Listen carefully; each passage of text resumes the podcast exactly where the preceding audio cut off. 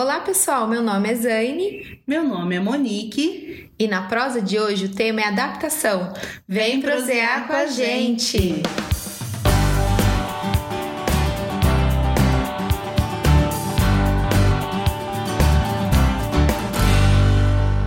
Monique, como se preparar para o período de adaptação? É um período que causa assim uma certa ansiedade em toda a equipe, mas uma ansiedade natural a todo começo. Mas quando ela é bem preparada, essa ansiedade ela dá lugar à segurança de ter sido bem feito. E como se preparar, né? Esse primeiro contato das famílias com a escola precisa ser pensado antes do primeiro dia de aula, bem antes, eu diria. Por quê? O contato começa quando ela decide colocar o filho naquela escola, matricular naquela escola. Então, provavelmente ela já passou ali na frente da escola algumas vezes, olhou, conversou com outras mães, foi perguntar como é o procedimento para matrícula, foi fazer essa matrícula. E se ela não foi bem acolhida já nesse momento, a gente já perdeu uma grande oportunidade de ter uma boa acolhida para a criança quando começar as aulas. É verdade. Então, desde que ela entrou ali pela primeira vez, ela tem curiosidade de ver as outras crianças estudando, ela tem curiosidade de saber como é o procedimento, quais são os métodos utilizados. Ela tem vontade de levar o filho para conhecer o espaço. Então, por que, que eu não posso planejar isso também, para que aconteça de modo que seja adequado para todo mundo que está ali? Então, o primeiro ponto, eu diria, é planejar essa, essa acolhida pensando desde esse momento e envolvendo todo mundo que faz parte da escola. Porque o primeiro contato dessa mãe não vai ser com a professora na porta, vai ser lá com a equipe que vai recepcioná-la na secretaria. E se ela não recebeu boas orientações, se ela não teve a curiosidade dela sanada nesse primeiro momento, pode ser que dali ela já tenha um. Fica uma insegurança, né? Sobre deixar o seu filho naquele espaço. Diferente de dela ser recebida com um sorriso, dela sentir que as portas estão abertas para insegurança dela, né? Sim. Então tem mãe que chega na escola querendo conhecer a equipe gestora e por que não recebê-la ou marcar um horário para recebê-la, Sim. né? Porque é importante que, que essas perguntas que ela carrega com ela sejam respondidas antes do primeiro dia de aula. Claro que existem mães que solicitam essa, essas essa atenção. Mas tem mãe que não solicita, mas também carrega essas dúvidas. Sim. E por isso a gente precisa pensar nessas mães também. Então eu diria que a escola tem que estar aberta a receber esses pais que querem visitar o espaço e querem também que os filhos já conheçam aquele espaço, para já ir ganhando uma intimidade, né? E é legal se a escola estiver preparada para que esse pai visite esse espaço no momento em que a escola está viva, em que os momentos com as crianças estão acontecendo, para que elas vejam a escola como ela é. Para isso, toda a equipe tem que estar alinhada, né, Zane? Sim. Porque os pais, eles vão visitar os espaços da escola e vão ver a professora dando aula, vão observar o tratamento dos adultos com as crianças, Sim. vão conseguir enxergar até a autonomia que as crianças têm em diversos momentos no, na escola, nos espaços Vão ver crianças indo ao banheiro, vão ver crianças brincando no parque, vão ver crianças se alimentando. E ali elas vão ter essa primeira visão de como é a organização da escola, dos momentos da escola. E vai envolver todo mundo, né? Vai envolver equipe de secretaria, vai envolver cozinha, vai envolver limpeza. Todos os profissionais que estão na escola trabalhando independente do espaço, precisa estar aberto a acolher com sorriso, né? De mostrar que está ali para fazer o melhor para a criança, fazer a criança sentir a vontade. É, eu observo bastante também que nesse período de, de, de planejamento mesmo, para adaptação, né? Ele não precisa começar quando no novo ano que se inicia, ele não tem essa necessidade. Ele pode começar bem antes. Então, todo essa, esse alinhamento com a equipe precisa ser feito antes também. Mas a gente precisa pensar que esse pai pode não estar indo na escola só no período de matrícula. ele vai estar indo durante o ano letivo todo. Então, a escola de educação infantil ela tem que estar aberta a acolher os pais e crianças, os novos alunos, né? Sempre. É porque a gente pensa na adaptação assim com mais afinco no início do ano, mas ela acontece durante o ano todo. Sim. Né? Eu sempre tenho novos alunos, eu tenho alunos que estão passando por alguma situação específica e precisam de um novo período de adaptação, alguma mudança de vida. Então eu tenho que acolher é, essa necessidade deles e das famílias o tempo todo. Eu costumo dizer que muita gente tem por base a educação infantil que fez. O modo como eles estudaram, às vezes 20 anos atrás, 25, 30.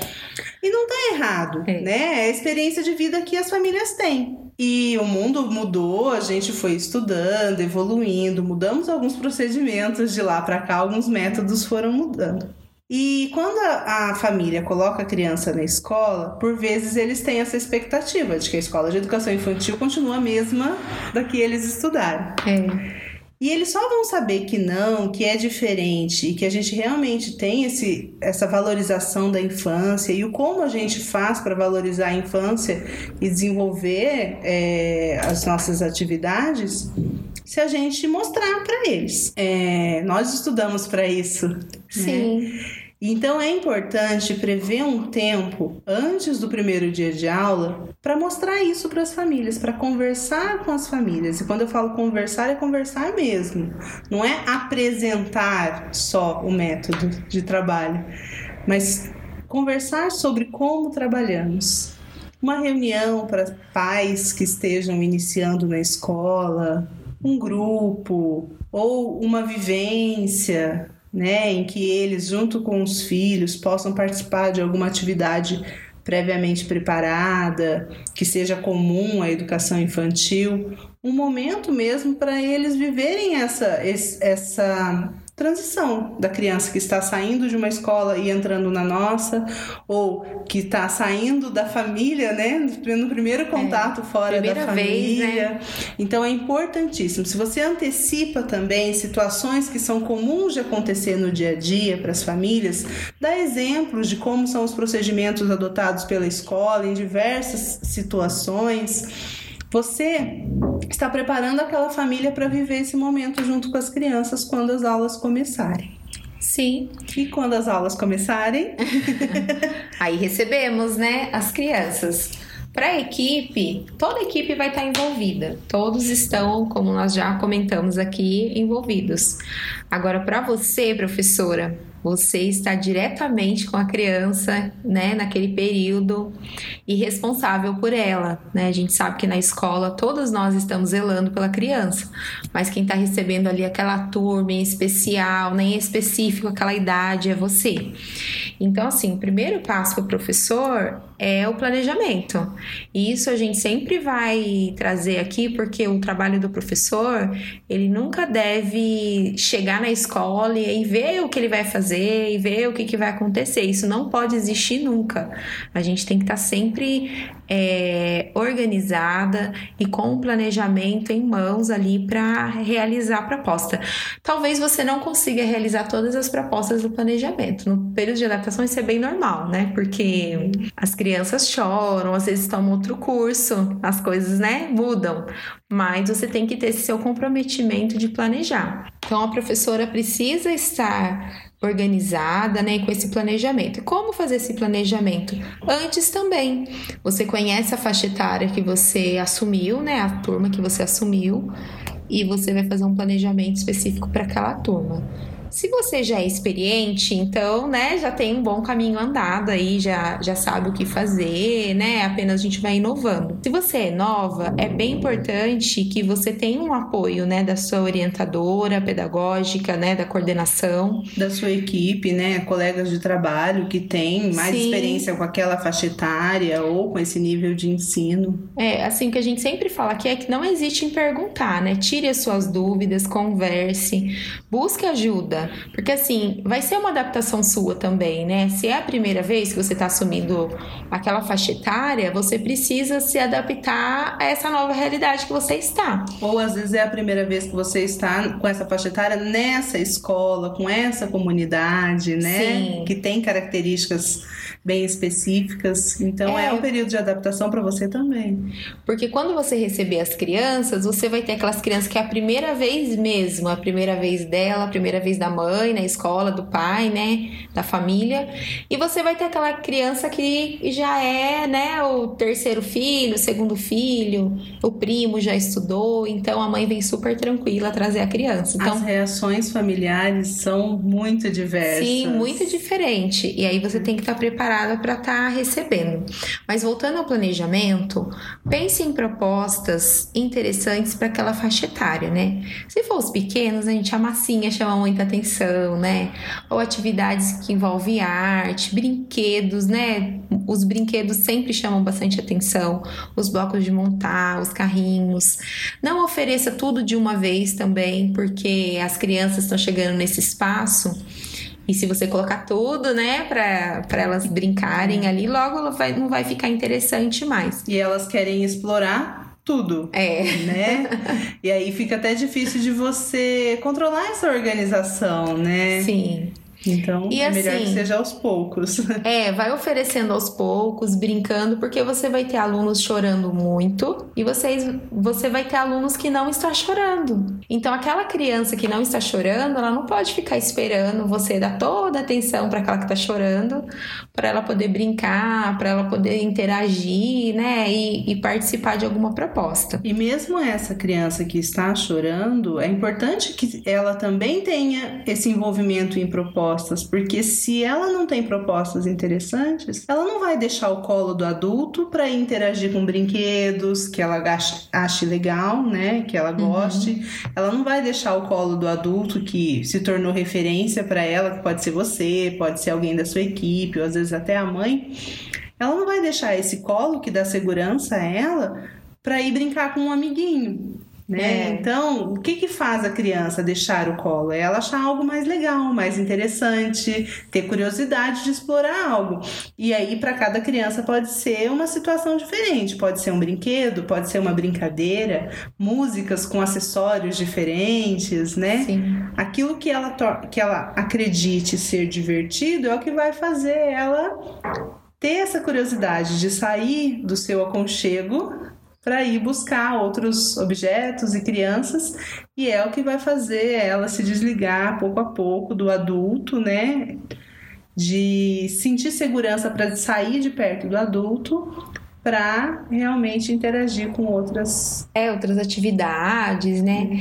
E assim é, não fique também apreensiva ou ansiosa em realizar as propostas ou finalizar a gente não vai conseguir né? Então por exemplo você ah, tem uma caixa surpresa, né? E você quer fazer um suspense, às vezes não vai dar para fazer um suspense. às vezes ele vai ser bem rápido, né? Porque as crianças ficam em cima. É, as crianças, se elas vivem sozinhas, né? Tem crianças que têm muitos irmãos, mas hoje a, a grande maioria não tem muitos irmãos. Então, essa ordem, sabe, de esperar a vez, elas ainda não compreenderam isso, porque na escola depois elas vão aprender que se tem 20 na sala, né? Não tem como todo mundo e querer o mesmo objeto na mesma hora. Mas isso é uma coisa que ela vai aprender na escola, ela não vai porque em casa é tudo dela. Ainda mais se tratando de criança pequena, eu lembro muito de uma frase que uma estagiária que trabalhava comigo era uma senhora já. E ela me falou, e eu guardei isso muito para mim, assim, que ela falou: "Nós em casa, ela tinha um neto, né? E ela falava: "Nós em casa nós temos um bebê. Na escola ele se torna um aluno. O meu bebê, pro meu bebê eu faço tudo. Pro meu aluno eu não vou fazer tudo. Mas aí a transição desse fazer tudo por ele é. pro aluno que eu tenho autônomo na escola, há um caminho e a gente não pode é. achar que ele acontece de modo automático, né? Sim, porque é uma aprendizagem, né? Para criança, pensa que ela nunca foi num espaço tão grande, nunca ficou tanto tempo longe da do pai, da mãe, né? Ou enfim, do familiar ali que cuida dela. Ela vai ter que dividir. Então, dependendo da faixa etária que você assumiu, tem o egocentrismo, né? Tem a questão de tudo é meu, de né? que a criança já está acostumada com isso.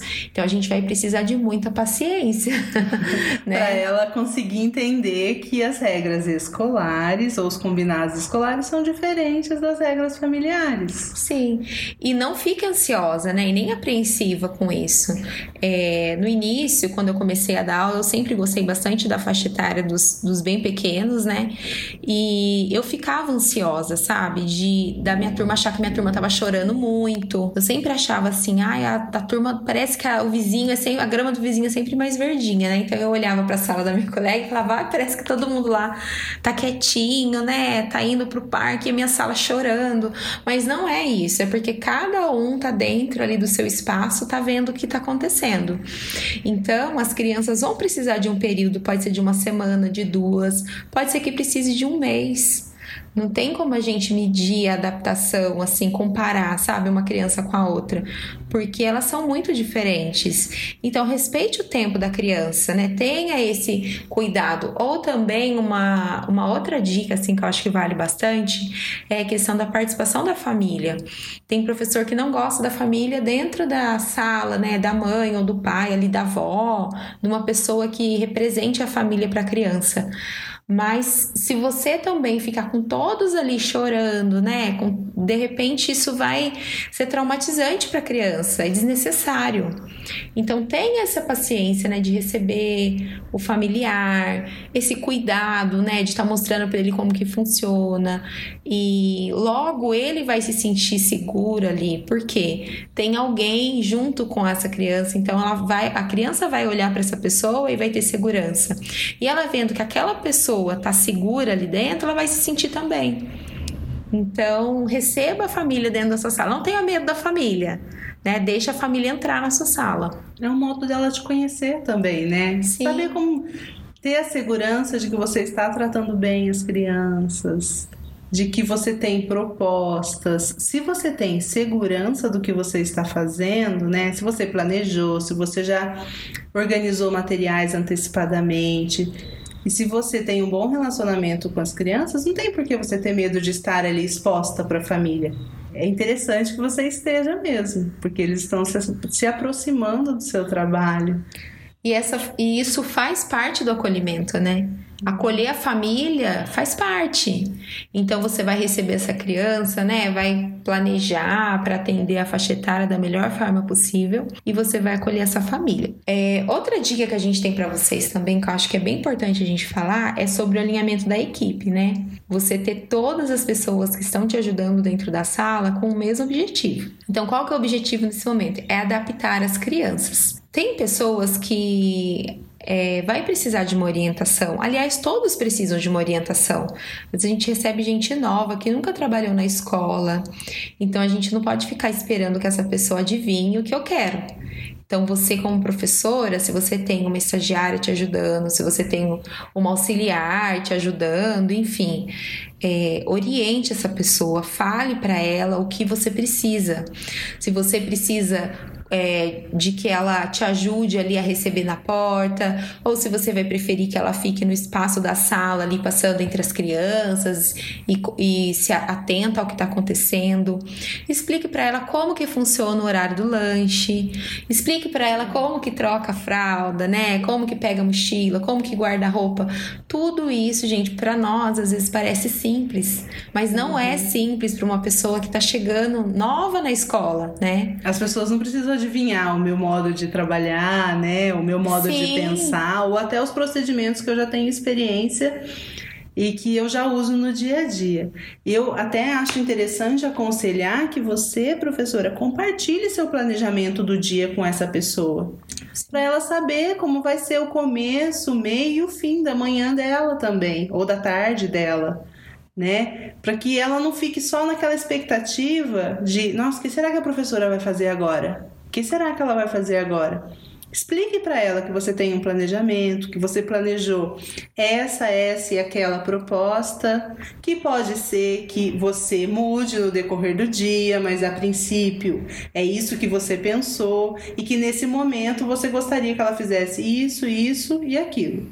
E que você vai dar outras orientações conforme as propostas forem acontecendo. Isso vai te aproximar muito da sua equipe e você vai ver que o trabalho delas também será muito mais envolvente. É, é, o trabalho delas vai ser muito mais envolvente, elas vão estar mais comprometidas, porque você vai já antecipadamente estar tá dando uma função para ela.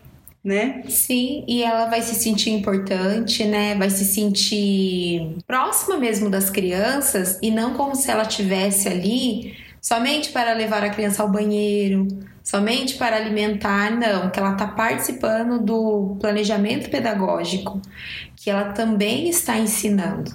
Uhum. Então, isso é muito importante. É, com a questão de alinhar a equipe, até na organização do espaço, o espaço é um segundo educador. Então, explique para sua equipe do porquê que aquele espaço está organizado daquela forma, por que, tais brinquedos estão daquela forma, como oferecer para a criança, para que ela também é, faça, tenha ações parecidas com a sua. Porque senão, pensa bem, a criança chega em você e você faz de um jeito.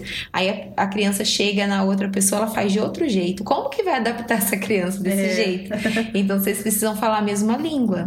Talvez né? você esteja aí pensando assim, nossa, mas não dá tempo de ficar conversando com a, a minha equipe. Mas é, são nas pequenas palavras, nas pequenas frases. Você não precisa parar um tempo longo para ficar explicando.